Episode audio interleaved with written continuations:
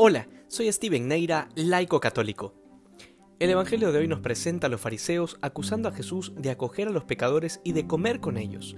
Y esta acusación, que además es muy cierta y que queda claro que al Señor en nada la vergüenza, deja una interesante reflexión. ¿Qué percepción tenían los fariseos de sí mismos y de los demás? ¿Acaso estaban plenamente convencidos de que ellos no pertenecían a esa clasificación de pecadores y por tanto no necesitaban de purificación alguna? Bueno, en este corto audio es muy difícil hacer un análisis profundo de la mentalidad de la secta farisea en torno al concepto de pecador. Sin embargo, habría que aclarar que el pecador era aquel que no practicaba con estricta observancia la ley de Moisés o que de alguna manera había roto alguno de sus preceptos.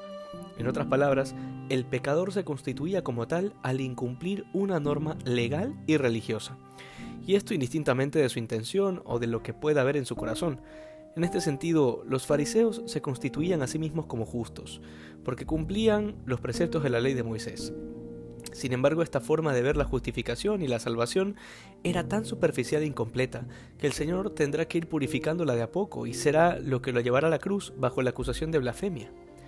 Será San Pablo quien en sus cartas desarrolle con mucho detalle la doctrina de Cristo en torno a la gracia y en cómo la ley aprisionaba el corazón, porque la ley fue inspirada por Dios en el Antiguo Testamento para llevar al pueblo a una transformación del corazón, de manera que llegada la plenitud de los tiempos estuviesen listos para acoger al Verbo encarnado, que era el cumplimiento de todas las promesas y la plenitud de la revelación.